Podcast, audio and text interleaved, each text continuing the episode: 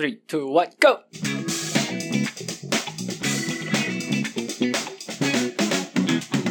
人生实验所，实验你和我，我是所长 emo，A.K.A. emo 一样的 emo，我是 Michael，A.K.A. 今天没有 A.K.A.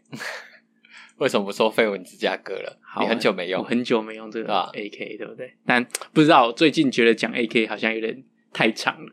那你也不先跟我讲一下，每次都这样子。没有，那是我自己的小剧场啊，哦，对不对？我就是自己在那个我在剪的时候啊，就觉得嗯，好像有点长。哦，在我在想这前面要怎么改。我们是一个 team 嘛，我们是一个 team，对。但是我还在想嘛。OK OK，我先实验，我自己先做。好来，好，我今天早上因为今天那个新北市疫苗开始预约，你去预约啊？我老板很早之前就贴一个那个链接给我。然后他们就一直跟我说：“哎、欸，你要预约，你要预约。”说好啦，我礼拜六早早上会准时，我很早起来，八点你帮他预约啊？我帮他预约哦，因为他小孩子都不在台湾哦，对，然后他不会自己预约啊？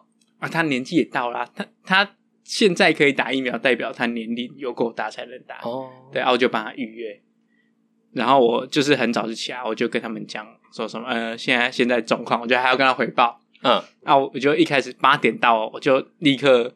进入那个页面，结果我的电脑完全跑不动。我用我手机，我手机也跑不动。结果我后来跑去拿我女朋友的 iPad，然后就勉强跑得动，然后就帮他们。所以是太多人预约，嗯，感觉是太多人。但是我预约到了那个序号很前面，嗯，我一个十四吧，一个二十五，蛮前面的。啊，为什么要预约两个？他跟他老婆哦，对对对，哇，哎，然后你的工作不只是那，你还兼任秘书。我现在是有点在特助的感觉，我天哪！对，不过我要讲重点是，因为我今天早上就因为最近不是很常地震，对啊，那我今天早上预约到一半，然后就疑似有地震的感觉，有吗？没，我去查没有，但是因为那时候我在洗衣服，然后在脱衣，那个衣服在脱水。嗯，然后就有点在摇，我就听那个声音，然后再加上我的沙发怎么好像在摇的感觉，我就觉得很像在地震。嗯、我想说，地震要离开吗？要离开吗？我想说不行，我要帮他们预约。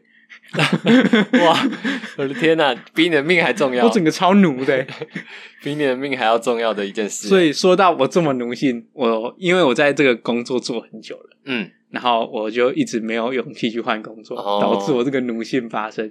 然后最近又刚好毕业潮。啊，开始，就是有人陆陆续续毕业，然后有人开始找工作，所以我们今天要来做一个如何求职面试的一个主题哦，职场教学。对，然后因为我的面试经历很很菜，我几乎没有面试经历，我到这间公司也是一开始来实习，然后就进来做做做，啊，就一直做到现在。做到现在，对，所以你从来没有找过工作？对，我没有找过工作，我是一个。温室里面的花朵。那我今天来教你怎么找工作。你今天来教我找工作，我要来负责面试你。好，看你有没有这个资格可以当我教你当我的老师，然后教我找工作。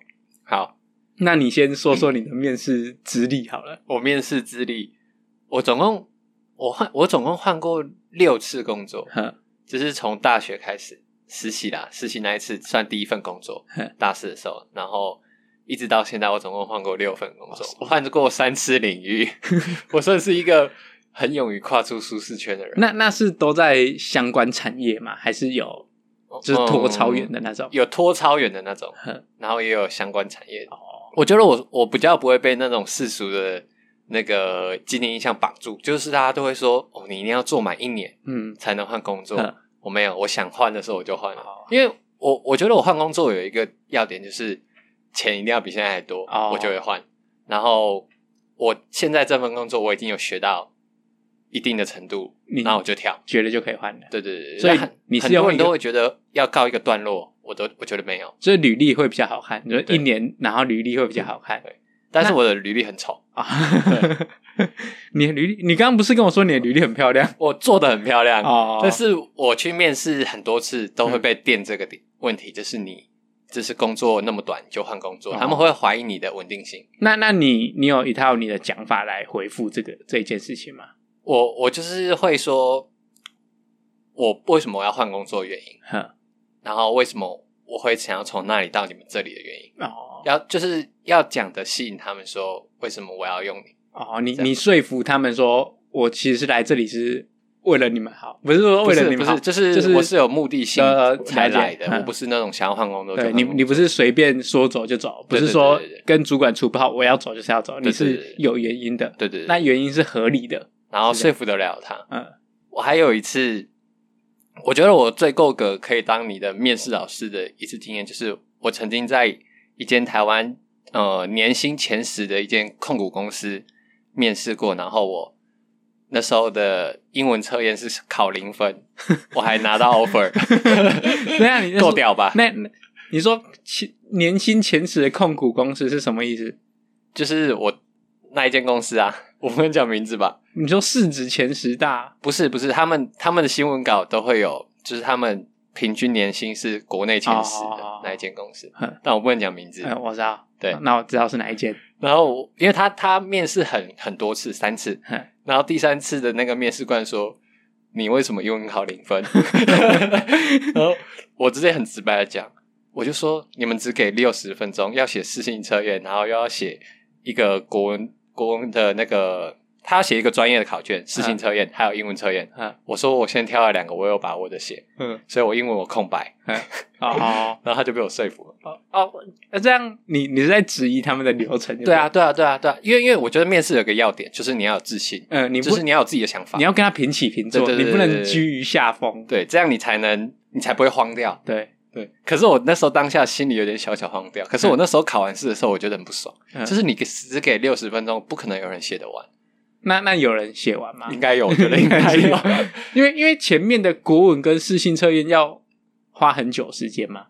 我觉得那个四性测验我花很久时间在写。那那里面是考什么？大概就是考逻辑啊，然后考你对事情的判断力。它会出出很多，嗯，遇到这个情况的时候，你会做哪一种选择？可是那四个选项里面没有绝对答案的那一种。哦哦，对，哦，所以所以就是它测出来会。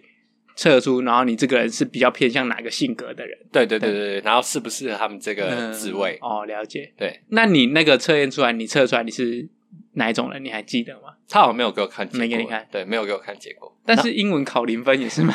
对。然后一进去，哦，那一份工作是做采购，一进去的那个合约有分国内跟国外嘛？嗯。国外全部都是英文合约，然后 我那时候当下超傻眼，就是他们考英文也是有对有有它的原因有用处，然后我就我每次要签合约都要花很多时间看合约。啊。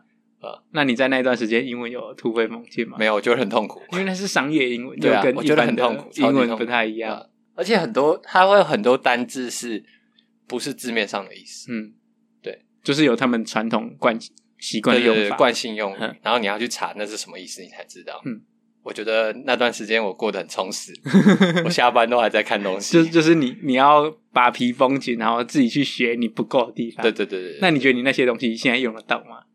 还是都忘光了？我我觉得他们整个你进去大公司，整个个他给你的制度还有他们 SOP，嗯，用得到。可是你学的东西可能。没没什么用处，因为毕竟不是相关产业。对对对，你如果换，因为我那时候做采购嘛，我之后没有再做采购了，所以那些国贸知识啊，或者是他们会用到的一些专业术语都用不到了。但是你对于我对你的了解，你做那一份采购做完，你之后要查很多资料都蛮方便的。对对对对，因为因为他们有他们很知识想要查的网站或者是那个管道，你就知道那些。那个价格或是什么的，怎么说？通路要去哪里找？对对对对，你有门路。对对对对，我我觉得，呃，出社会之后再工作，我发现一件事情，就是你要知道门路很重要。真的真的，就是你不可能完全什么事情都知道，但是你就会瞎子摸象。你只要有门路，你就会这件事情做好。就是我们建筑业很吃门路，因为我们建筑师不可能完全都懂。对对。但是一件事情出来的时候，老板说：“哎，你这个去问谁就对了。”就是你问他，然后你就可以问到。相关的答案，或者是他会叫你去问谁。然后我们有时候跟市政府去接洽的时候，也是你要知道要问到哪一个单位才是正确单位。嗯，我觉得这蛮重要的。我觉得有点像玩 RPG 的概念，就是你要去问对人，你才找得到答案。呃，你要去哪里接任务，然后这个任务完你要去问谁，要去哪里去，有点解谜的感觉。所以这就是回到我刚刚说，就是你在那件那一那一份工作里面有学到的东西之后，你觉得你可以在往上的时候，你就走了。哦，了解，就是你已经学到差不多了，然后你就可以往下一个阶段走了。对对对，但你最主要是你要设定自己有没有想要往哪个方向走，然后想要学到多少。哦，就是你心里要底。你进去公司之前，或是你做到一半，你就要开始列出一个规划，就是我大概学到哪里，或是什么东西我学完，我就差不多要走了。对。但是我后来离开那间公司的原因，不像我刚刚前面讲的那么好听，就是说我我学到哪个程度我就要走，是我刚好就是差不多要出国了哦，对，我就离职了。那你那份工作做多久？我那份工作做四个月。你在那那么大的公司，然后你只做四个月走，你不会黑掉吗？我无所谓啊，你无所谓，反正不是相关产业。对啊，可是我还是觉得那整个过程虽然时间很短，对我来说都是很有帮助的。嗯。啊！但是这个我刚刚看你履历，你也是，你真的在面试我哎？工程相关产业嘛，就是也是跟你所学有一点点关系，对对对对，还是有一点点都会或多或少。可是到真的没关系的，就是我到英国那里的时候，我就去教小朋友中文。然后其实我也完全没有教过中文，也没有什么教儿童的经验。可是我那时候就，因为我觉得那那不是一件难事。嗯。可是我那时候有遇到一个挫折，就我上课的第一个礼拜，我的学生就跟我说。你需要 improve your English，他就说叫你，你英文要再进步一点，就是因为你要教人家中文，对，代代表那个人不会中文，对，所以你要你用英文解释给他听。我觉得这是最，即便他是小孩，对，然后他他会说，他他就跟你说，老师，你可以再进步一下你的英文吗？你被一个小孩子这样说，我当下没有被他唬住，我就说。你应该要进步你的中文才对，毕竟我才是老师啊！对对对，你不能让阿斗对。然后呢，我我那时候就花了很多心思在这上面，就是我想办法，就是找到怎么吸引他们注意力，而且你要想办法解释。我觉得解释很难，我觉得要会解释要有一个原因，就是你要真的懂，你才有办法解释。对，你融会贯通，对，然后你解释，你才解释得通，不然你就说 这个啊就这样啊，你就讲不出来。对，有时候会这样。那我我觉得你刚刚讲你去英国教中文嘛，嗯，如果人生再一次，你可以去那边打一个名号，全中文名师。你们在台湾很多人说 我是外文老师，全英文的，干我们就吹捧的要死。干他只是不会讲中文而已，好不好？妈的，一个外国人过来，然后说他是全英文，干不就在母语而已，用自己的母语，然后教我们这边摇摆什么？那我以后要用全中文名师。对，你就。去英国，他说干我全中文的，我就是不讲英文，怎样？要给你全中文的环境。对，我说你这样学才学得快，看你拿不到，拿不拿得到这个 offer？应该没有，应该拿不到。他们觉得这个这个台湾人笑，欸，他们他们可能不会崇拜你。对，他们好像比较没有像我们一样崇拜那种全英文的环境。对对对，对，对，他们想说，可是这样我都听不懂。哦，好。那你刚刚说你有六次的面试经，你换过六次工作，嗯，那你在这其中你有什么比较难忘的面试经验？难忘的面试经验哦，对，好，我我有一次要面试的时候，他就发了一个 email 过来，嗯，就要我做一个简报，嗯，然后我就觉得简报无所谓，之后我去的时候就准备我之前那，他希望我拿前一份工作的那个经验来跟他们说明一下，嗯，我就做一份简报。然后我去的时候，发现他们都一直在问我一些很 detail 的专业商业没有商业问题，然后我就觉得很奇怪，因为通常面试不会问到那么细，就是譬如说价格啊，或者是或者是 know how 啊 之类的，因为我觉得这个可能要等到进去的时候你才能讲，嗯，你先讲你的那个。价值就没有了。嗯，我知道他们把你榨干之后，对对，就你就可以走了。然后我那一次面试，面试光讲那个简报讲三个小时，超累，超久了吧？对。然后最后我还没拿到 offer，他他们只是来窃取第一名的资料，我觉得有一点类似。对。然后我那一次就觉得很不爽。嗯。但是我每次面试完的时候，我都会写一封感谢函。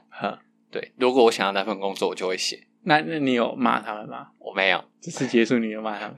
我私底下骂，就在这个节目上骂他们。那你要不要公布他们的公司？不行不行，你可能去可以在面试去找，你知道吗？你知道有一个网站叫面试去？我不知道，我根本不需要这个东西。好，就是你如果想要面试那间公司，你可以上那个网站看，说有没有人在那里曾经面试过，然后有留下什么评论哦。很多，就是很多人会留，你可以去评论那间公司，对对，面试是怎样，让大家都知道他的环境，或是心里有一个底。对，或者是你想要知道薪酬大概范围，因为以前还没有像现在四万以上面议，四万以下要写清楚这样。哦，对，啊，现在有这个规定是不是？有哦，你不知道？我不知道，就是四万块以上，你可以才可以写面议，以前都是全部写面议。哦，了解。对，四万块以下你就要写那个区间范畴，就是一万到四万。你真的脱离求职市场很久哎。没有，我没有进去过啊。怎么了吗？我的天哪，没有进去过。我我我的目标是接下来我要当面试官的。哦，哎，讲到这个，有一次那个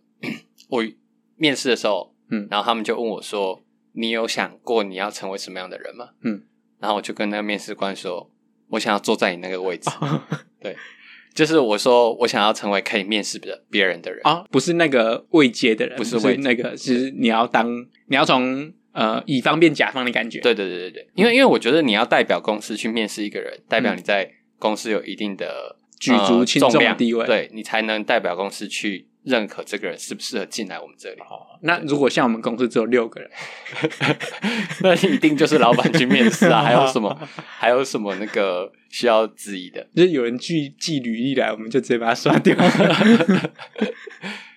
你们这个。我觉得大公司有大公司的那个流程跟那个，对，我我觉得我蛮想去经历大公司的一切，但是我觉得我在这个东西，我在我这间公司，我还有东西没学完。嗯，对，我觉得你你可能就不用再去什么大公司了，你再就直接创业，直接开公司的。对啊，你就直接面试别人，直接开大公司了。对啊，希望可以直接开大公司哦。那，到底是怎样才算大公司？是资本额够大，还是员工够多？我觉得。两者都不可缺其一耶，oh. 因为你要公司规模够大，然后员工够多，你才会有一些既定的制度出来。哦，oh, 了解，就是你你还没到那个规模，你就那些规则你就不会遇到。对，就是不需要人管多一点，你才会有需要规则出来。嗯，因为我有我在很小的公司做过，也在很大的公司做过。嗯，我我个人比起来，我最喜欢的是小公司，因为我觉得那个垂直跟平行的沟通。比较直接，很有效率，对，很有效率。你有事情就直接找老板，对啊，老板要打疫苗就直接找你。你这个假日不放过，我打给他们，他们还出去玩。我不知道是不是出去玩，他们说啊，我在开车哦。这份工作真的是也是蛮辛苦的了，直接当特助，对吧？但我觉得不错，就是你跟在就直接跟在老板旁边，就知道老板的思维是怎么样。嗯，就是你。你你你员工看案子的角度跟老板看案子的角度会不一样。我我觉得这是很当然。对，就是就是你想说，看这法规不会过，可是他想的是这个流程要怎么跑。对，我知道，我知道。我我曾经也是在一个小公司旁边，然后那个老板 他也是带着我做这样，嗯、然后我就从他，因为他是一个很强的商人，嗯，他完全是商科的，他就那时候就给我很多做生意的想法，嗯、跟他觉得怎么样的做事方式，我那时候学到很多。对，我到现在都深受其用。我觉得这东西就是宝贵，就是他不是在工作上直接教你，但是他是有点潜移默化在告诉你这件事情。我觉得那时候就很棒。我觉得上次之前台北不是下暴雨，嗯，然后信义区淹水，嗯，对，然后那时候我们公司就是有落地窗，然后雨一暴下，我们就想说看要怎么回家。嗯，然后我们老板看到下暴雨，他是第一个时间说：“哎、欸，打电话去问工地看有没有淹水。”哦，高下立判。你想的是怎么回家？他想的是工地有没有发生什么事情？对对对，高下立判。我说还有这个思维，原来老板就是这样。对对，就是他们想的完全不一样。好，那我讲了那么多，我够不够格当你这次的老师？我我觉得你好像有点，我觉得呃，怎么说？你的经验是丰富的，嗯，但是。还没说服到我，好，怎么办？那你还想要知道什么？好了，我因为我对于那个我对于面试这一块，我其实不是完全很了解，嗯，所以我也不知道要从何问起。哦、对，好，那你就要先准备一个履历。嗯，好，你你讲到这一块，嗯、然后你有这么多面试经历，你就来帮我解释一下整个面试流程，就是面试前要准备什么，面试中要注意什么。啊，面试后要做什么事情？好好，你来做这一块。好，我来。我觉得面试之前，假设你现在要去面试的话，嗯，最重要的就是先准备你的履历。呵然后我觉得履历你不要用一零四自式的履历，呵你就去一些网站上面，它可以帮你排版履历，然后用你想要的方式呈现。你有推荐的网站吗？我，我推荐一个叫 Cake Resume。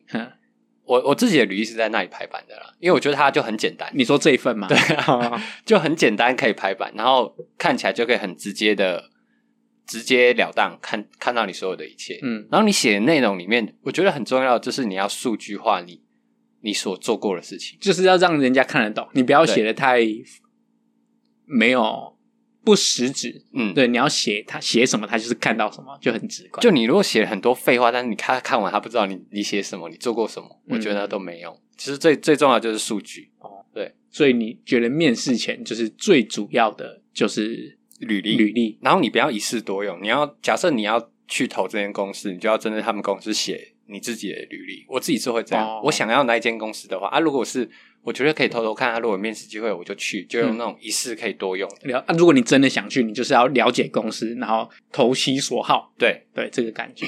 然后当你要你拿到面试那个信的时候，嗯，你就要去了解那间公司。你你你千万不要什么都不知道就去哦，嗯、因为他们。有些公司很在意你有没有先做功课，他会他会想要知道你积极度够不够。哦，你你到底是不是真的想来？对对。然后他会问相关职缺内容的事情，你可能要稍微准备一下。即便你从来没做过，嗯，你要稍微准备一下，你需要哪些专业知识，然后你知道你自己不足的地方在哪里。或是这个时候有一个好处，就是你面试的时候，他问到你不足的地方的时候，或者是你直接就点破，就说我觉得我自己不足的地方是哪里，直接点出来。你就是。那个先下手为强，他还没讲就说看我哪里不够，然后我是要怎么补，你就直接把配套方案都想出来给他，然后他就哑口无言，他就会觉得你是一个有准备的人。那你觉得面试前要先自己假设流程，自己先跑过一次吗？我没有一次假设过的。嗯，那自我介绍总有吧？自我介绍一定要啊，一定要，一定要自我介绍。你就是面试之前，你会先把自我介绍先顺过一次吗？会，我会讲好几遍，就是讲到。就是很自然可以讲出来，不要因为紧张然后就会忘词，就是有点反射动作的感觉。对，对对，跟我们去讲脱口秀一样，就是你要练到不管对方有什么反应，你就是讲出来。对，不管他是笑还是哭，都是讲。这个地方我就是没练好，而且我觉得建议可以对着镜子讲讲看，因为你还是要练手势动作。对，我觉得有用。嗯，就是你可以建立你的自信心，然后知道自己哪里要修改。哎，那我问一个问题：面试的时候你是站着还是坐着？坐着啊，坐着。我通常我没有，我好像没有站着过哦。除非简报那一次嘞，团体那一次站着。可是一开始先坐着，除非你是团体面试的时候，有时候到你的时候你会站起来。了解。然后准备完履历之后，我觉得再来就是你选择你适合的服装。嗯，就是有的公司是文化比较轻松，嗯，那你就不用穿什么西装去。或者是你要去什么服饰业应征，那你就穿你觉得你自己。最舒服，哦，你连服饰业都可以给人家意见？没有，我是说各行各业，就是没有针对说百分之百都一定要穿呃西装啊之类的，嗯、就是有的公司是比较轻松的，那你就不用穿到正式的服装去，就是就是至少得体，但不要随便对。对，但如果不知道，那你就是不清楚、不确定，就西装去一定不会错哦。只是你多准备比没准备好。哎、欸，但我觉得这部分女生比男生更有选择。对、啊，然后你你面试之前，你可能整个人都要。整理过，嗯，不一定说什么你一定要头发怎样，就是你看起来要干净，先整形，再一个面具，那个花费太高了。就是你至少你胡子至少要剃嘛，嗯，然后如果女生建议的话，就头发会绑起来啊之类的。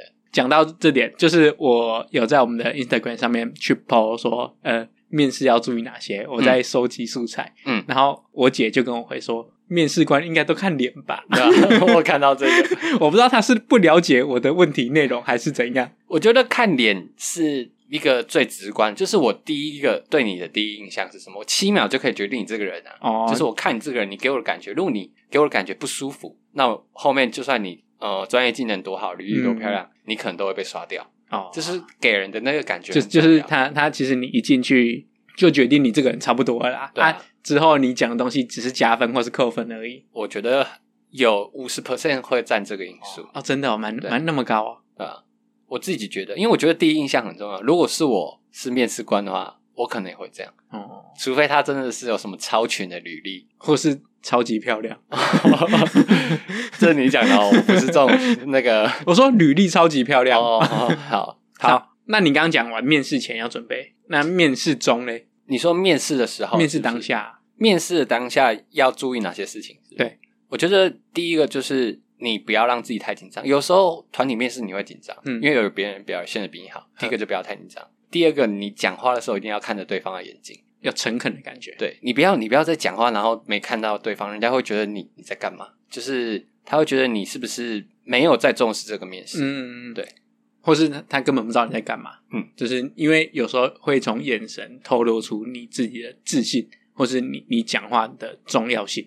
嗯，啊，如果你不在看他，他就不知道你在干嘛。对，而且不看他很怪，你要看哪里？有的有的人会一直看着自己的手稿哦之类的，因为他很紧张。就是你眼神要专注一点。那如果有五个面试官，我要看谁？你看看问你问题那一个人少？看你问你问题。按自我介绍算。自我介绍对，就就我好像没想过这个问题。五个面试官可能都要看过一轮吧。哦。然后除了你眼神要专注以外，嗯，你不要问问题的时候不懂那边装懂哦。，gay 稿很大禁忌哦。如果你当下被点破，然后你 gay 稿，那就会很糗。嗯啊，他会觉得你这个人可能会有一点不老实的。个性存在啊，因为有些事情出那个问题发现，你就是要赶快解决。对啊，那如果你在那边 gay 的话，会造成不管是时间，或是让整个案子会更恶化。对，我觉得是这样。然后你手机一定要关关静音。我就遇过面试团里面是有人手机响起来，就是会很不礼貌了。就是你要尊重这一场面试。嗯，我在做这个之前，我有去做一个功课。就是在面试当下，你要让那个面试官觉得你已经准备好了，嗯，准备好这场面试，准备好接到这个工作，准备好到这间公司来上班，嗯，我觉得就是你要给他一个十足的信心，叫企图心要对对对，要让他们知道你不是开玩笑的，对，因为他们说，呃，面试这件事情其实很珍贵，你不能去轻忽这场面试，所以你要让他们知道说，你就是 one shot，我这次就是要中。反正就是你要让他们知道，你就是不是开玩笑，做足十足的准备，想要拿到这份工作的那种企图心。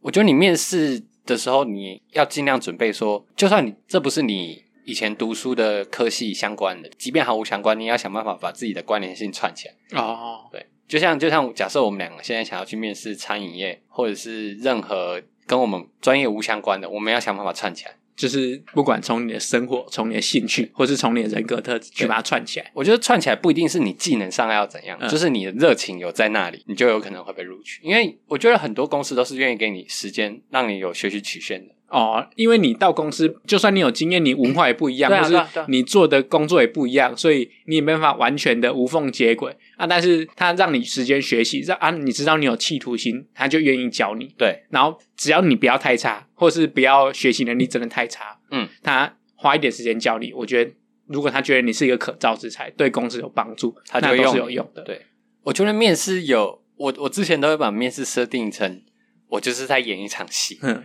我就是在那场戏里面把我自己包装成他们想要的那个人，即便我不是那样，我也会把这场戏演好。那你是怎么去设定说他们是喜欢怎样的人？我觉得是从职缺跟跟他们了解他们公司的文化，然后你可以先事先去做准备。就是你这个职缺可能，你这个职缺可能需要沟通技巧很强的人，嗯、或者是专业判断性很高的人，嗯，你都可以去设定说。这个职缺需要的是什么？然后就去演好那场戏。那你可以做到当下看到面试官，然后他问你什么问题，说干准备不对，立刻演一个人。没有，没办法做到这件事。我没有办法做到那，可能没那么强，还还不够，还不到那边。我只能演我事先准备好的那场戏，因为我也是一个普通的演员。那如果你发现后来是不跟你想的不一样，那那那那那那一场戏就掰啦，就把它演错。对啊，就演错。那你觉得？就是假如说你今天是面试官，你觉得这个人的专业技能比较重要，还是这个人的个性跟你处得来比较重要？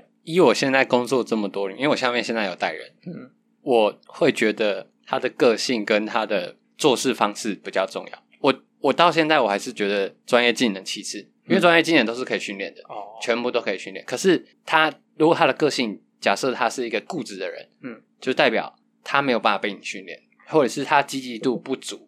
嗯，代表他做事可能会比较马虎。因为我去查的时候，就是我听到那个说法，因为他是一个老板，嗯，然后他说个性固然重要，但是如果专业能力不好的话，会让双方都很痛苦。哦，因为你专业能力如果不好的话，公司营运不下去，公司倒了，他痛苦你也痛苦。嗯，对，他说，所以他面试到后来，他会觉得专业能力会比个性还重要一点。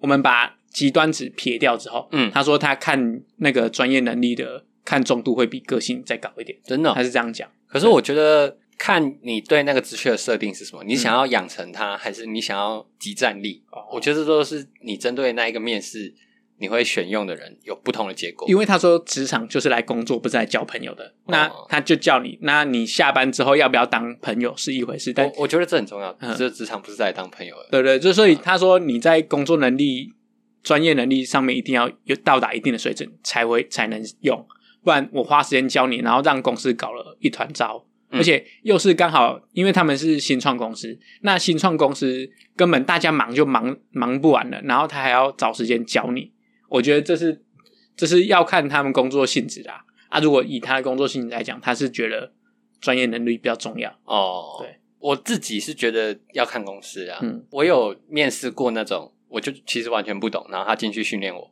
嗯，然后最后我就跑了，这样。但是他那时候他设定的，他们看的就是人格特质，嗯，对啊，我就我就不觉得他们那时候看的是我专业的，所以他们觉得，那当你要走的时候，他们有说什么吗？他们就是说再留下来啊，然后说我和你尬聊，你有没有照？他没他没有这样没有这样讲，因为我觉得不是说你教他，就是你在培养他，因为他相对一定有付出啊，嗯，这他这不会是单方面的，他也会得到一些东西，对啊，他一定有得到东西。好，所以你你刚刚讲的面试中就是大概。注意这些东西，嗯，不要紧张，有自信，对，不要 gay 搞，然后演一场戏，对啊，不要 gay 搞，眼神要专注，看对方，事前做功课，然后服装要得体，对，得体，不要迟到，有讲吗？没讲，就不要迟到，就是迟到很很讨人厌。虽然我有时候会跟你录音的时候迟到，哎，但是我很少了。好，那你讲，接下来面试中已经面试完了，那面试后嘞？面试后就等结果啊，就这样。哦，没有啦，面试后你就可以，就是如果你很喜欢那个。那间公司，然后你面试过程中，你觉得你还有哪些不足的地方？嗯，你想要补充的地方，你可以写一封感谢函。好，然后写你面试当下你觉得你哪里问题没有回答好，嗯，或者是你觉得哪里你觉得你你那时候应该讲的更好的地方，然后顺便谢谢他安排这整个过程。诶，可是给对方，如果以我今天是一个老板来讲，我觉得这个东西我看了会很感动，但是我觉得没用。但但我觉得。你就没有办法成为老板了。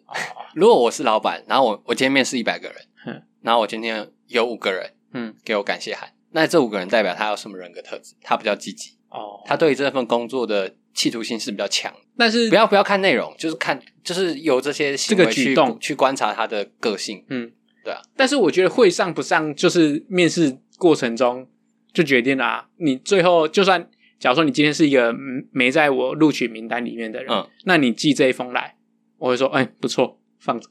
有也有也有可能会造成这个结果，可是也有可能你你当下没有回答好的问题，你回答在那那封感谢函里面回答了，嗯，他可能看了会改变他的想法。我觉得这很难呢，我觉得很难，但是我觉得都多多少少会有机会。我觉得这个东西只只仅限存在于就是 A 跟 B 二选一选不出来，这一封信寄来。说啊，浪费资源，没有啦，就是你就是竞争很激烈状况，这封信我觉得才有用。但是我觉得这是一个最后一搏的感觉啦。嗯，就是不管你觉得今天面试有把握或是没把握，你寄这封信出去就是有机会。嗯，对。但是我觉得并不是一个关键，嗯、就并不是最大的关键，但是它有可能是最后一根稻草。我觉得或多或少啦，我觉得或多或少有用。然后你就。结束面试之后，我觉得你要回头想一下自己的面试过程，就是自己检讨一下，对哪里觉得还要讲得更好的地方，嗯，然后为什么讲不好，嗯，对，然后再去做修正，因为你面试不可能只面试一个嘛。就是我这张检讨完之后，我下一次面试会更有把握，嗯，会更好。然后我觉得面试完还有一个要点是，你要去观察这间公司，嗯，短短的在你走进去公司。到走出来公司，哦、这个这个，你就是要去观察环境，嗯，然后去观察同事，对，观察主管，因为你毕竟之后在那边上班，他他们的气氛，对，我觉得这个东西是一个小的美感。好，那我们讲面试前、面试中、面试后都讲完了，嗯，我们现在面试完了嘛？我们现在要开始检讨。那你觉得面试过程中最禁忌的事情是什么？我这里有查到一个面试十大禁忌行为。你说面试者吗？还是不是面试？就是还是面试官、面试者吧？对啊，我觉得最大的禁忌就是迟到啊。那你觉得第一名是迟到？对，我觉得迟到最不可取。那如果那个人觉得迟到还好，你说面试官吗？我觉得没有这种人。有可能你去，然后他还在忙。面试官哦，那就另当别论。嗯，但是你去面试了，你等人可以啊。可是你让面试官坐在那里等你，就是直接先扣六百分了。我也觉得，我也觉得。禁忌是最大禁忌是迟到，但是迟到要有合理的原因，譬如出车出车祸。我觉得就是你迟到，你要把这件事情处理好。就是你迟到当下，你要先跟对方通知为什么迟到，对对对然后是有什么原因，或是请他们哦，因为我今天早上发生什么事情，然后你请你再等一下，或者我会晚一点到，那你先去忙。我觉得这个，如果你真的不幸迟到，你这个事情要做好。对对，就跟我们。平常人跟人出去一样，就是你迟到，你就先跟对方讲，嗯，那他心里有底，不要在那边空等。我知道，对他空等，他空等你，一方面浪费时间，二方面不知道你发生什么事情。对，觉得你些你这些话是不是在对我讲？没有没有，我不是在对你讲，我是在对各位观众讲，不要迟到哦，对，真的不要迟到。但我这边看到十大面试禁忌行为，第一名是提出过多问题或要求，这个我觉得还好，面试你本来就要问清楚了。就是他可能觉得问太多，觉得问太多，我倒是觉得还好。嗯，那好，我们先讲好，这十个你觉得最严重哪一个？我觉得最严重就是看一下哦，我要我要先来讲一下这里十大禁忌行为。第一名是提出过多问题或要求，然后第二名是穿着或妆容不当，第三名是坐立不安貌，第四名手势太多，第五名讲话速度过快或过慢，第六名手机响，第七名迟到。第八名，眼神犹豫不定；第九名，态度骄傲自大；第十名，过度沉默。啊，我觉得第一名当然是迟到。嗯，可是以我这样看来，如果你迟到这件事情你有处理好，但感觉不是一个大问题，就是要合理啦，就是不要没有原因的迟到。对啊，对啊，对啊。如果你是迟到，然后什么事情都不讲，那我觉得就是大忌。嗯，但如果你迟到，你有先像我刚刚讲打电话去叫他们缓缓，嗯，我觉得这还合理。嗯，对。那这样如果撇除掉，好撇除掉撇除掉迟到，我觉得穿着吧。你说穿假脚拖去之类的，对，有人会这样吗？就面试一个那个救生员啊，然后穿西装去这样。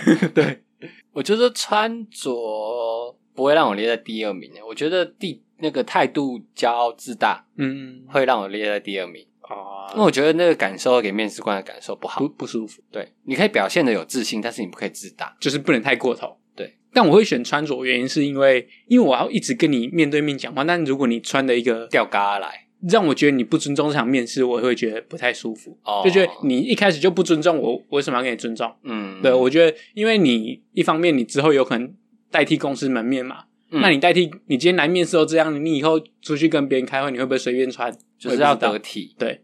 就是你轻松可以，但你不要当随便。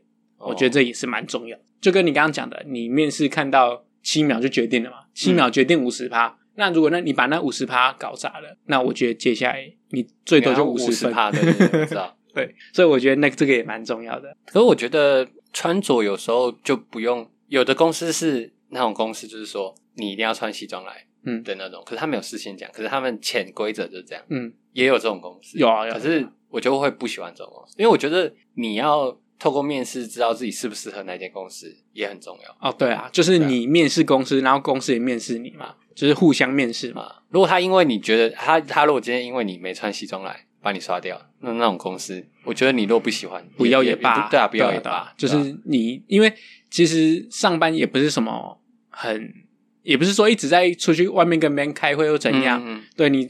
一定要为干嘛？一定要穿西装？西装是西方人，因为他们的气候 哦衍生出来的东西嘛。那我们东方人要穿什么？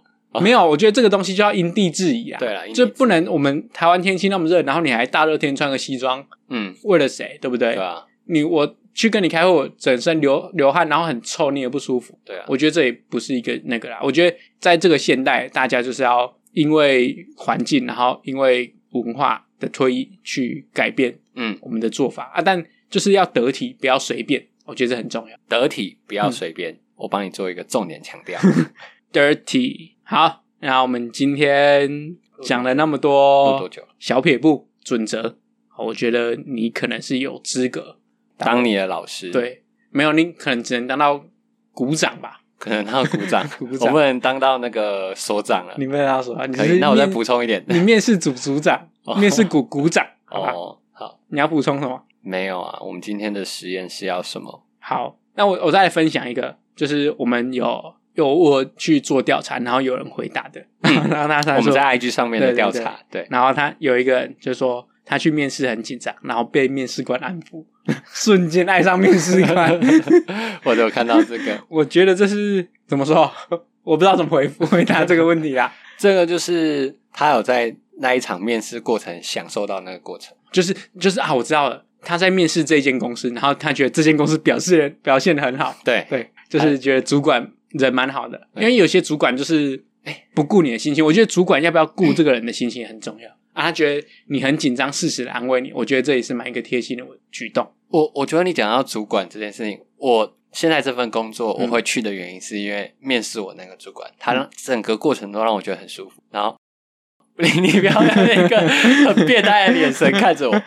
就是他，他他的那个个性展现在那场面试里面，嗯，我就觉得我如果去跟着他下面，我会愿意的那一种。但直到现在，我都非常的赞叹我自己那时候的判断，因为他他他给我的相处模式就是我自己很喜欢的那种。对，就是你，他给我很大的空间，然后他也很有耐心，让你发挥，然后你你也甘愿为他付出。对对对，我觉得有时候你会透过面试过程了解你的主管。适不适合你？我觉得这很重要。那你有帮他预约疫苗了？你有帮他预约打疫苗？他年纪可能还不够。对啊。好，我觉得这蛮重要，就是你要看，因为主管是你之后跟你相处最密切的嘛。对。那你要看面，因为当然是你的主管才会去面试你啊。对。对，就几乎只要叫五个人，一定有其中一个是你主管，那你就要去看说你主管到底长什么样子。那如果主管太差，你就要去选择我到底是 offer 好到我要为了这个。钱的力量，然后去委曲求全嘛，对不对？金钱的力量还是很重要的啊，就是看有没有那么大啊。对了，对，还有嘞，还有什么？然后还有一个我姐啊，她说沟通技巧、回答问题的创意度、思考逻辑、对问题的理解度，嗯，我觉得这也是很重要。就是他问你问题，你要知道他在问什么哦，你不要答非所问，就是代表。如果你知道他在问什么，代表你这个专业能力也够，嗯，或是你在这个社会打滚够多够久，嗯，然后知道问这个问题的核心是什么。你不要人家问你一加一等于二，然后你就说 sin x 是多少？我觉得就是你不要让他觉得说夸小。我觉得这有时候，就是，不要答非所问。对，有时候我问人家问题，你会觉得夸小。我觉得面试有一个禁忌，就是不要让面试官觉得看你夸小。对不对？我觉得有些人会这样，就是你讲一大堆，然后你你讲不出一个所以然，对对对，或是你不讲重点，嗯，就是你直接，我也很讨厌不讲重点，对，就是你我叫你干嘛你就干嘛嘛，你们叫你干嘛，然后你在那边，对，我觉得这很重要，而且有时候会在，因为面试官一次要面试很多，然后你又让他把耐耐心磨光，那可能面试前几个还 OK，但是面试到最后一个。哦，你要跟他讲一些无谓不，他可能听不下去，对啊，他可能没耐心。对，我我觉得这也很重要，就是回答问题要简洁扼要啊。对，嗯。然后第三个就是刚刚我提到的啊，面试官看脸吧。哦，我我觉得这就是外表啦，仪容。我觉得要看什么样的行业啊。如果他是要面试模特儿，那当然就是看脸啊，或者是他们是要做精品的。没有，我我觉得不管是什么工作，我说仪容啦。哦，你说仪容，仪容，你说的看脸是，不管是我也是真的脸诶。啊。有没有顺眼？对对对，有没有看得上不上相？对，就算你不顺眼，你打扮过后有可能会变顺眼。嗯，对，真正会出生就长得不顺眼的人，我觉得没有这种人呐。嗯，就是天下没有丑女人，只有懒女人。对，你这个有一个性别歧视，为什么不是丑男人？只有懒男人，男人都丑啊。哦，好，那你就没有性别歧视。对对对对对，好。所以我觉得是这样啦，就是你要把自己打扮的得体，没错，让大家看得喜欢、舒服最重要。嗯，对，我觉得以上三个重点都蛮重要的。好，那切入我们本周的实验，要为大家带来什么跨出舒适圈的跨出舒适圈的实验呢？就是我们请大家，我们两个也会做，就是安排自己短期、中期、长期的目标。我觉得这很重要，哎，就是你要让你的未来有一个底。对。就是你有一个想法，然后看你有没有按照这个想法走，嗯，或是你中间会发现这个想法不是你要的，对，然后就要走出岔路，嗯，对，我觉得我个人呐、啊，我个人是没在做这件事情，你有，我知道你有，对，对，然后我个人是没有，我蛮值得学习这件事情。我我觉得你做这件事情的那个过程，可以帮助你了解你自己，嗯、就是你你知道你自己现在有什么，然后你缺乏什么。然后你目标在哪里的时候，你要怎么设定自己往那里走？嗯，我觉得这是这整个那个过程可以带来让你跨出舒适圈的一个小点。因为我自己个人以来都是一个随遇而安。船到桥头自然直，嗯嗯，自然直，船到桥头自然直的一个门派，嗯，对，所以我对于我未来没有太多想象，就且战且走型。对对对，所以就是，可是有的人且战且走也走得很好，哎，我也想要成为那种人。我之前的目标就是一直说，看考建筑师，考建筑师，考建筑师，对我这个目标就是最大目标，嗯，所以我在考到建筑师之前，我就没有烦恼，就是考这个就对了，嗯。啊，但我现在已经。没有没有这个挡箭牌，那你现在就是开开公司，开公司，开公司啊！开公司不难啊，不难，就没有规划啊，没有计划。好啊，好，那我的短期目标就是开公司。哦，我我觉得开公司应该要当一个长期的吧，因为他要做很长期啊。哦，不就是开公司？开公司不就是开了还要营运啊？手续吗？营运，营运要怎么营运？然后客户来源，这都要做很多。长期规划是公司壮大。哦，好，那可以。然后短期目标开公司，中期目标接到业配。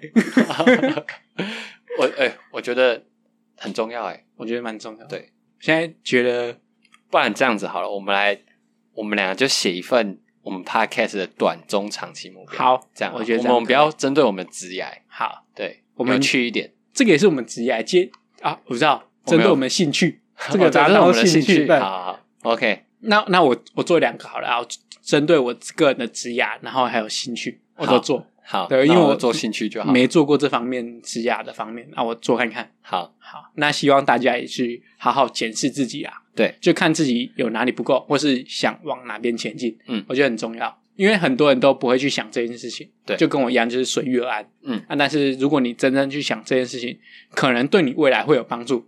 不确定会不会有帮助，但可能会有帮助。嗯，对。那如果有帮助的话，那是最好的。对对。我觉得结尾蛮感动的，很好，说的很好，而且又符合我们频道的理念。而且我们今天终于做一集正经的，我觉得今天讲蛮正经的。这是正经吗？我觉得蛮正经的啊，就是还可以啊，就是有正经，然后我们中间又穿插一些轻松的小品，嗯，我觉得还不错。好，但不知道结果出来怎样。啊，今天就到这边了，谢谢大家。